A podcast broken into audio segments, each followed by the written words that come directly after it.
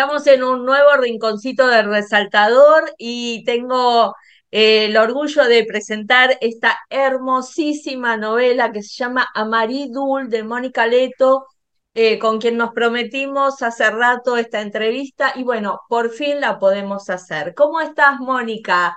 De casa en casa. Bien, bien. Estoy, sí, sí, acá estoy bien, contenta de poderme comunicar por fin. Y bueno, a toda la, audiencia de Alternativas, un beso grande. Gracias, Blanca, por esta posibilidad de que me conozcan un poquito más y, bueno, y de que la gente le guste leer a Maridul. Esta es una novela histórico-romántica.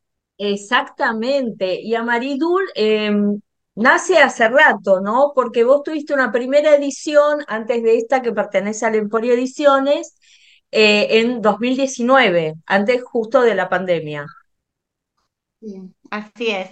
En 2019 yo hice una primera edición y acá tengo el libro y justo me, me coincidió, viste, esas cosas que uno dice eh, casualidades, pero yo no creo que son, ca- causali- No. son causalidades, no causas.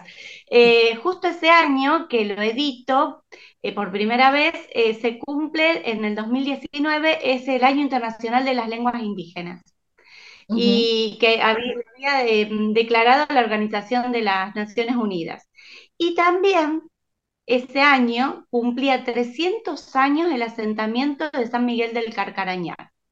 Yo ya lo había prácticamente terminado de escribir cuando buscando información, viste, uno va dando con esos datos y digo, bueno, eh, no por casualidad tiene que salir a Maridula a, a, las manos del lector, ¿no? Y fue en el 2019 la primera edición, fue muy bien recibida acá por eh, la gente de mi ciudad y la región, eh, tuvo, tuve devoluciones hermosas y, y, bueno, fue en el 2022 que me animé a dar un pasito más y dije, bueno, a ver, el no ya lo tengo, ¿por qué no? Dije, me aventuré eh, en el mundo editorial a través del Emporio, que hace esta segunda edición de Amaridul, eh, que también tuvo, estoy creo casi segura por las devoluciones que estoy teniendo, que ha tenido muy buena aceptación, eh, ha, ha, dejado su marca, su repercusión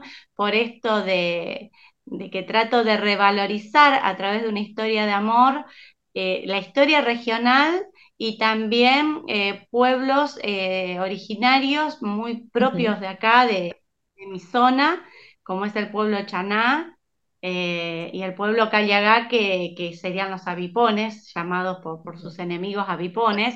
El pueblo, pueblo Cayagá también muy propio de la zona de, de Santa Fe. Eh, y, y, y, ellos abarcaban un poco más, ¿no? Uno ahora los limita a las provincias, pero Claro. su región, ellos eran de toda una vasta región.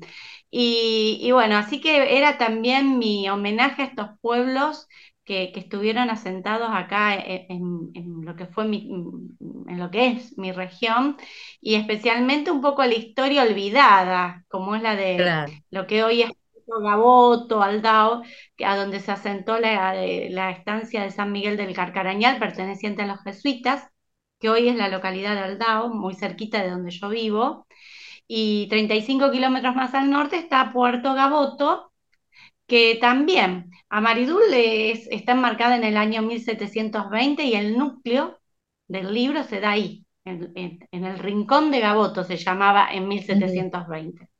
Pero si nos vamos 200 años más atrás de Amaridul, ahí fue donde Sebastián Gaboto y su expedición llega y levanta el fuerte Santi Espíritu. Justamente el pueblo al que hago referencia es el que, y otros pueblos que se unen también, son los que van a terminar con, con esta expedición, ¿no es cierto? Van a terminar quemando el fuerte. Bueno, de ese año más o menos 1529, Amaridul está enmarcada 200 años después en ese mismo lugar. Así que Y, para mí y tenés un cuidado muy grande del lenguaje también, ¿no? Porque eh, desde el principio, cuando, eh, cuando empezamos a, a leer este libro, eh, vos ponés mi más profundo agradecimiento a Blas Wilfredo Omar Jaime y tiene que ver algo, ¿no? con todo esto, claro. Y que es el último hablante chaná del mundo. Que, que Sí, ¿cómo fue tu, digamos, tu vinculación con el idioma, ¿no? Para ponerlo dentro de la novela. Bueno, eh, yo ya tenía esta novela prácticamente la parte histórica, eh, ya me había documentado con historiadores de acá de la región que, que se abocan muy profundamente al estudio de lo que es eh, Aldao y la estancia jesuítica eh, la estancia de los jesuitas de San Miguel del Carcarañal, y que es eh, Ricardo Celaya y el Violentino. Y para la parte del Rincón de Gaboto, me documenté con los escritos de los historiadores eh, Ricardo González y Amadeo Soler.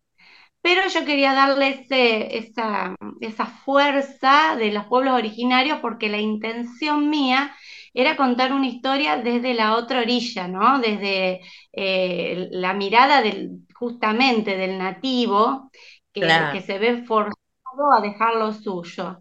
Entonces, eh, bueno, preguntando, una amiga mía, eh, que es también eh, colega, docente, es, era, porque ya se jubiló secretaria en una de las, de uno de los profesorados de historia, y me manda una invitación y me dice, a vos te va a gustar esto que estás, porque ella sabía algo que, de lo que yo estaba escribiendo y que yo andaba buscando información, mm, y era justamente por el día de, mm, del respeto a la diversidad cultural, entonces, bueno, me fui hasta el acto para escuchar la charla que ofrecían en ese profesorado y así conozco a uno de los alumnos de Don Blas que, mm, que vive muy cerca también eh, de, de- de San Lorenzo, de donde soy yo, eh, que es Gabriel Cepeda, habla la lengua chaná y es un ceramista y músico.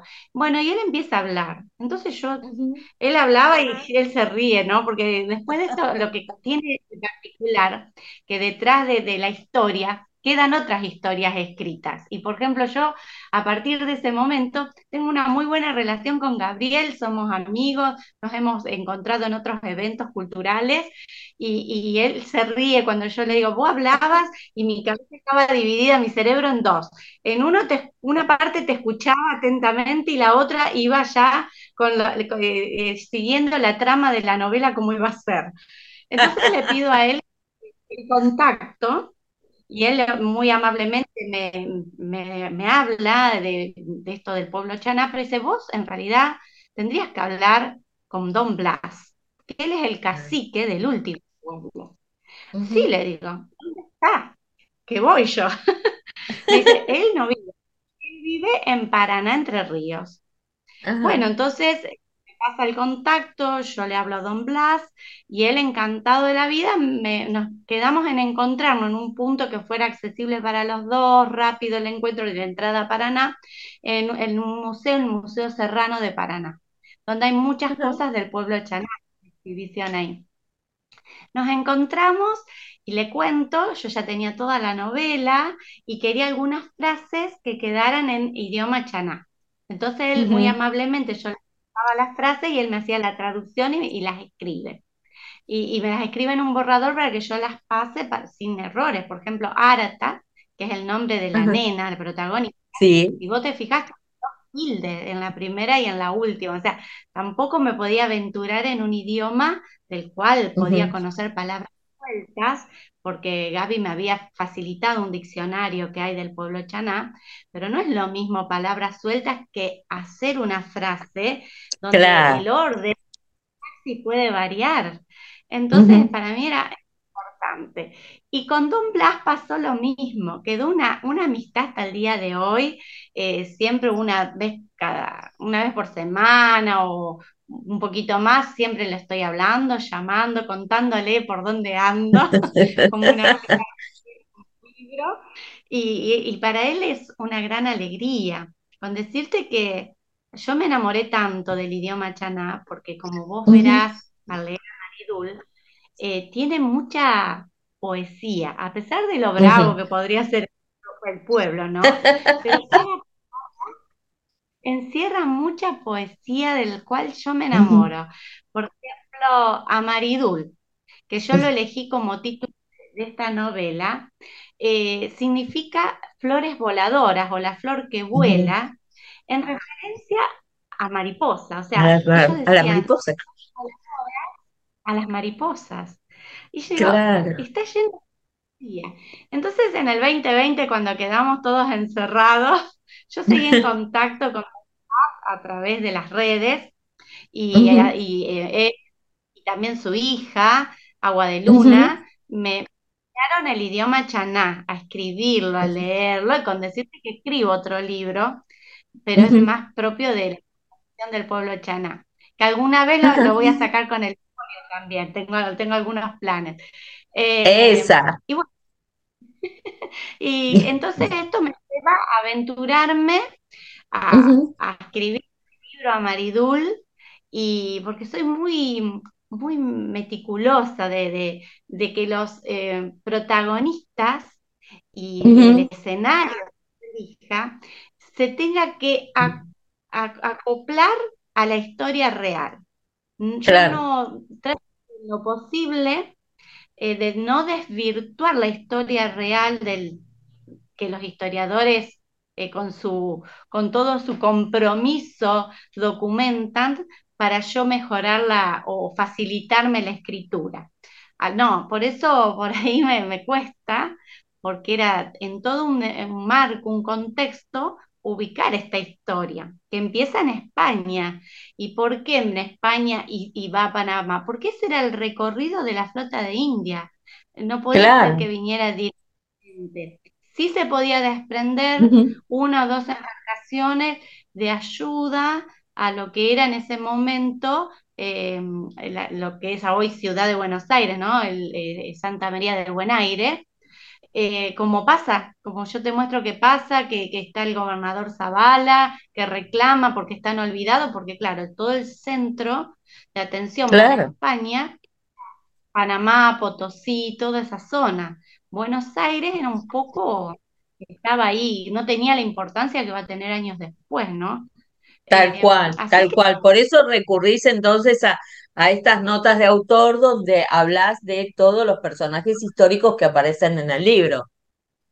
Sí, que son reales, que yo los mantengo en el libro eh, con una pequeña intervención con los personajes ficticios, pero tratando de, de que el lector no solo encuentre una historia agradable, romántica, sino que también pueda conocer y hasta decir, bueno, a ver si esto realmente pasó y voy y busco, a ver si el claro, pirata en la tal cual. que tenían viaje a Buenos Aires. Sí, sí, hubo un pirata y que el pueblo chaná eh, ayudó en ese momento al gobernador Zavala. O sea, eh, traté de que el marco histórico sea lo más eh, respetado posible. Y, bueno, y esta Carmina que enamora, tan dulce y tan fuerte a la vez. Claro, pobre, que primero la casan y, bueno, la, casan por obligación y después se tiene que venir a vivir a una tierra que, que está lejísimo de todo lo que ella conoce. Em, Mónica, entonces vos tenías otro título antes de conocerlo a Blas y, y que la palabra o la frase que, que esa Maridul eh, te, convenciese de que ese era el título de la novela? Eh, no, yo eh, cuando conozco a, No le había puesto título a la novela. Ah, mira. Cuando conozco a, Gabriel Cepeda, él hace mención de una leyenda del pueblo chaná que hablaba de las mariposas y me pareció muy dulce. Y me quedó dando vuelta ese nombre. Pero cuando hablo con Don Blas, y yo le pregunto de esta leyenda y él eh, mm, le digo, bueno, ¿sabes? Le digo, Don Blas, a mí me encantaría eh, que, fuera eh, el título, porque yo ya lo había metido al vocablo dentro del libro cuando la nena le da ese nombre, como ese apodo a la protagonista, por esa expresión que hace junto al río Coronda, que para la nena la, vio como una mariposa que volar, ¿no? Y, que a la vez llevaba todo ese cúmulo de sentimientos que en realidad Carmina tenía, que era, añoraba su libertad. Y para eso tenía que transformar su vida como una mariposa, ¿no? Para desplegar las alas hacia la libertad. Eh, ser valiente y hacer una metamorfosis para dejar esa vida que ella entonces, es, eh, la palabra ya estaba en el libro, lo que no tenía era el título.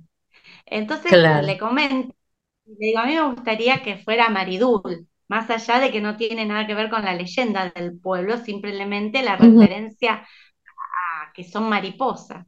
Y él me dice, me encanta. Y él quedó muy contento por lo siguiente, porque es un pueblo, así como él es el último cacique y que conoce el lenguaje, la UNESCO lo declaró el último hablante de esta lengua, eh, es un pueblo que por 200 años se creyó extinto, perdido, que no había descendientes, hasta que este hombre dice, no, sí, hay descendientes, yo soy Chaná. Y hay muchos mestizos en la zona de Chana y algunos ni saben que son mestizos. Ah, mira. Entonces, entonces te imaginas que él tenía una, una riqueza lingüística que que moviliza al CONICET, vienen de, Estados Unidos, de Canadá, por esto del lenguaje. Y entonces cuando yo le digo que el título va a ser a Maridul, él se puso feliz porque dice eh, que cada persona con solo leer el título iba a estar leyendo una palabra de su pueblo que por tanto tiempo fue olvidado. Y con el hecho de decir a Maridul, estás volviendo a la vida todas eh, las raíces, los, ancestros de, este pueblo, porque ellos sufrieron un etnocidio, como todos los pueblos originarios, o sea, ese mecanismo de, exterminio eh, cultural sobre el que los conquistadores eh, hicieron ese proceso de colonización, ¿no es cierto? Construyeron un proceso de colonización, pero para eso tenían que exterminarlo. Y, y el pueblo chaná sufrió todo esto. Por eso para mí es muy importante, a pesar de que Arata, la nena, eh, que está muy cerquita de la protagonista, es un personaje secundario, yo creo que eh, el cariño que le puede dar el lector y a la vez el sentir de este personaje eh, roza entre el secundario y el principal, ¿no? el protagonista del cual Carmina se enamora perdidamente es de otro pueblo, porque yo lo que traté también de que fuera un amor interracial, eh, un amor que derribara las barreras eh, que, uno crea, porque eh, es algo mental. y hasta el día de hoy se sufren estas barreras. Entonces yo quería que ese personaje, aunque no era del pueblo Chaná, también pudiéramos revalorizar a este pueblo que por muchos años eh, vivió en la región, eh, era de una rama de los guaycurúes, eh, eran muy, manejaban el caballo como ninguno en la zona. Es más, sirvieron como soldados al el gobernador de acá de Santa Fe en la época en que se estaba armando la provincia. entonces, para como en la época de los caudillos, ellos iban al frente, como hacían con, con los mestizos, con los zambos, ¿no? Que eran las primeras líneas, ¿no? Hasta que claro, este tal cual. Nos mandaban al frente. Termina exterminado, ¿no? Claro. Eh, pareció importante y hay vocablos de este pueblo que muchos que utilizan la, en, en Amaridul, del pueblo Cayagá, y que para eso Em, me, basé en unos escritos históricos que hay de, un sacerdote, Dobry Fischer, que hace una recopilación escrita de los vocablos que él pudo conocer del pueblo amipono Cayagá y los registra. Entonces entré en ese documento histórico para también eh, que, que aunque sea algunas palabras, como amada mía, algunas palabras dulces, pero en este idioma. Y el nombre de este protagonista, Ñaré, Ñaré, Ñaré y su hijo es Alaiquín, yo los separé, Ñaré para, para él y Alaiquín para su hijo, pero en realidad pertenecían a un cacique eh, que se llamaba ah. Ñaré Alaiquín, del pueblo de los Cayagás, uno también de los últimos caciques que permite a, uno de los gobernadores de aquella época del 1753, él eh, aprueba que se haga una reducción de su pueblo eh, al mando de los jesuitas, que después va a quedar abandonado cuando los jesuitas son expulsados. Así que bueno, eh, traté de, poner mucha historia, pero una, una historia de amor que, que si bien es un libro ligero, corto, creo que cumplió con mi expectativa y espero que con la expectativa de los lectores, ¿no? El ligero corto es intenso, porque pasa de todo. Eh, Mónica, cuando, eh, cuando comenzaste a escribir, a mí, a mí me encanta cuando uno escribe sobre, eh, sobre su lugar, ¿no? Sobre la historia de su lugar, trata de rescatar aunque sea contemporáneo o histórico, pero trata de rescatar su lugar, ¿no? Desde, desde donde está. Cuando comenzaste a escribir, ¿tenías todo esto en mente ya o, o fuiste viendo por dónde iba a venir la historia de, de esta mujer? No sé si te apareció Carmina desde el principio.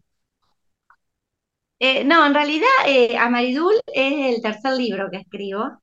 Eh, yo escribí otros libros, siempre trato de rescatar la historia del país, eh, la historia, siempre hay algo de un pueblo originario, siempre hago una pequeña inclusión, aunque sea un, personaje más que secundario, pero siempre trato de que haya algo, porque por mucho tiempo nuestra historia está compartida con ellos, a pesar de que la historia oficial no lo quiere admitir, así que eh, tengo otros libros. La idea es de, eh, o sea, yo cuando hablé con mi editora, que es Tamara, eh, le, le cuento y ella, ¿no es cierto?, ve a Maridul y lo lee y a ella le encantó y dice, no, yo quiero que sea a Maridul el primero. Y, y, dice, y después vamos, vamos con los otros. Pero entre medio, yo voy y sigo escribiendo porque no puedo dejar de escribir, ¿viste? Es como que Gracias a Dios el que baila, el que hace un, pintura, el que hace música. Eh, bueno, eh, viste que el, que, hace obras de arte, el pintor, siempre se busca un lugar para pintar, el bailarín, como la película puede bailar hasta en el desierto, el bailarín del desierto, pero siempre eso que uno lleva adentro no lo podemos dejar callado. Y a mí escribir me apasiona y en la medida que pueda iré eh, haciendo públicos los libros, publicando, editando, eh, pero bueno, a Maridul me dio muchas alegrías, muchas alegrías. No, como para, no, eh, por eso yo te preguntaba si cuando comenzaste, cuando comenzaste a escribir esta historia, la primera que se apareció fue Carmina y decidiste que, que estuviera ahí en España al principio o apareció de otra forma. No, vos sabés que en realidad yo le contaba a Ana Moglia eh, para su programa de, que tiene en Río Cuarto, porque ella me, hace la misma pregunta, ¿cómo surge esta idea, ¿no? De Amaridul, y le digo, vivo muy cerquita del río Paraná. Eh, siempre cuento que San Lorenzo es la típica ciudad como un tipo balcón al río, porque tiene barrancas muy altas, y yo vivo a media cuadra del río, y antes de ir a trabajar me gusta pasar por una plaza que está cerca acá de mi casa y esperar el amanecer, ver ese amanecer atrás de las islas con el río Paraná, que sobre qué es ocre se vuelve dorado, eh, se vuelve color oro el río. Y fue mirando un amanecer, que así no sé por qué, pensé cuántas naves de los españoles habrán ya surcado estas estas aguas tan mansas y tranquilas que parecen. Y miraba las islas y pensaba, ¿y cuántas miradas de los pueblos originarios habrán estado expectantes o viendo como dioses o con temor de ser invadidos? ¿No? Y pobres si, si sabían lo que se les venía. Totalmente, eh, claro. Me quedó dando vuelta esa idea y a la tarde ya en mi casa me puse a buscar y yo dije, yo quiero que sea una historia de amor. Mm, pero no una historia de amor, que es una historia de amor de, de, aquel lado del charco con este lado del charco, que se unen dos culturas, dos eh, formas de pensar eh, a través del amor. Y empecé a buscar nombres, yo ya imaginaba a, esta joven que se iba a enamorar de alguien muy, muy fuerte de, de, esta región. Eh, y empecé a buscar en archivos históricos nombres eh, de 1700, 1750, qué nombres eh, había más en esa época. Y entre tantos, yo los voy leyendo y el que yo siento adentro como que ese es el nombre, este es el que queda. Y van haciendo nombres y surge Carmina. Y lo sentí tan pro que se hizo dueño del, se hizo dueño ese nombre del libro inmediatamente. Eh, así surgió. Carmina surge em, esta joven, eh, porque creo que hubo muchas mujeres eh, que tuvieron que dejar sus tierras y aventurarse siguiendo a quien creía tener la posibilidad acá de un mundo y un futuro mejor. Tal vez muchos con esto de que justamente acá en esta región estaba esta leyenda de, los tesoros del Rey Blanco, la ciudad de los César. Claro. Con la expedición de Gaboto surge, ¿no? Con Francisco César, por eso. De los claro, digo, ese final también tiene que ver con eh, no sé, como que uno eh, no quiere que eh, lo que pasó en realidad con todos esos pueblos que, que han desaparecido sea realidad, ¿no? digo, como... Es como que dejo, puede ser ficción, muy ficción o o un deseo o tal vez fue algo real, ¿no? Porque este sacerdote Esperemos que sí. Sí, eh, este sacerdote que menciono, eh, que buscaba la ciudad de los Césares, que pertenecía a la orden de la en realidad existió y, él muere buscando la ciudad de los Césares, un indicio, y él decía que el indicio estaba acá en lo que es Gaboto, que la gente de acá era la que sabía qué había pasado, porque si había existido o no esa ciudad, y la busca y, se va y viene a la ciudad de, a, las distintas regiones buscando esta, esta ciudad perdida y vuelve cada tanto a San Miguel, ¿no? Ah, con su orden, ¿no? Con la orden de los jesuitas. Y bueno, y él muere buscando la perdida. bueno, ya tenemos una excusa para ir a visitarte. Vamos a buscar la tierra de los Césares. La tierra de los Césares, sí, sí. Eh, Puerto Gaboto sigue teniendo em, esa, esa chispa de pueblo todavía. Es muy agradable. Eh, tiene eh, algunas tierras, algunas calles todavía de tierra, campos a su alrededor. bueno, está, lo cruza el río Carcaraña que desemboca en el Coronda y, las eh, baña eh, a Puerto Gaboto, a este rincón de Gaboto, lo, lo baña en las aguas del Coronda, ¿no? Hasta que después eh, desemboca en el Paraná. Es, un, lugar, un lugar que te inspira un montón de historias también. Sí, sí, sí, yo amo mucho mi, mi región, me amo mucho el litoral, porque vos a donde mires oculta una belleza muy particular, yo creo que tiene los amaneceres más bellos eh, tendrían que, yo, en el Instagram 2x3 he puesto mis fotos de, que estoy mirando amaneceres eh, con las islas, eh, tiene una fauna, una flora muy particular, muy bonita, así como también hay que aguantarse el calor pesado, tipo subtropical. muy, mucha humedad tenés ahí mucha humedad y mosquitos. Unas lluvias que hubo ya estaba infectado de mosquitos. Pero bueno, tiene su, lado positivo y bonito. Desde ya. Bueno, Mónica, eh, muchísimas gracias por habernos dejado entrar en tu casa hoy. Eh, recomendadísimo a Maridul y toda esa carga histórica, romántica que le has puesto a este libro que, como vos decís, es corto, pero intensísimo, todo lo que pasa, increíble. Y bueno, esperemos dentro de poco también seguir teniendo noticias tuyas en cuanto a tus nuevos escritos o ediciones. Sí, hoy justamente estuve hablando con Tamara, así porque ya tiene el próximo en sus manos, así que tuve que desprenderme y es como que ahora quedó tiempo a ver después de tantos años escribirlo, porque es un libro que escribí durante tres años y medio. Eh, entre medio escribí otro, que es el que yo te comentaba con, de la historia del pueblo Chaná, que es una novela también. Eh, pero paralelamente, claro, como era, empiezo a escribirlo a 2000, en fines del 2019, eh, 2020 bajo un poco con ese libro, porque estamos todos tan mal que empiezo a escribir el otro, pero seguía investigando y seguía escribiendo un poquito.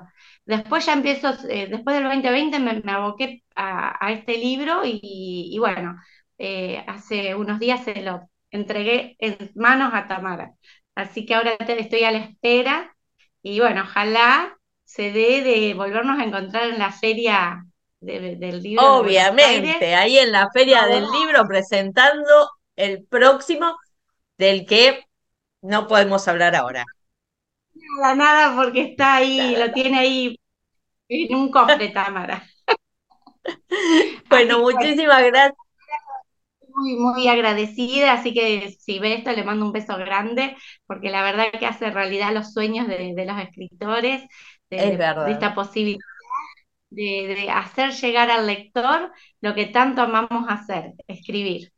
Así que y leer. Y, sí, y, leer. y muy agradecida, Blanca, a vos, a, a toda la audiencia por este ratito que me han permitido también ser parte de, la vida de ustedes a través de mi, de mi novela. Así que mil gracias.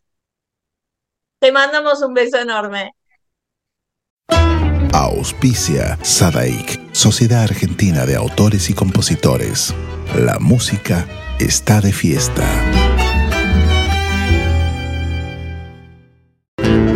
Cátulo Tango, en el corazón del abasto. La mejor experiencia de tango en Buenos Aires.